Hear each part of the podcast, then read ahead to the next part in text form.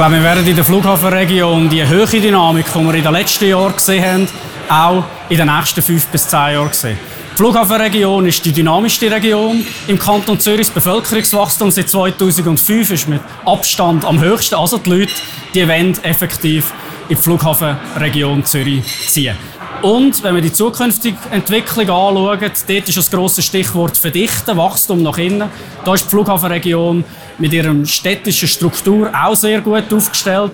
Also das Wachstum wird möglich sein und wegen dem denke ich, dass wir die Erfolgsgeschichte wird können weiterschreiben Bei der Büroliegenschaft ist der Markt äh, in einer angespannten, in einer schwierigen Situation. Wir haben viel Angebot im ganzen Kanton. Da ist die Flughafenregion hauptsächlich gut aufgestellt, weil sie sehr gut erreichbar ist.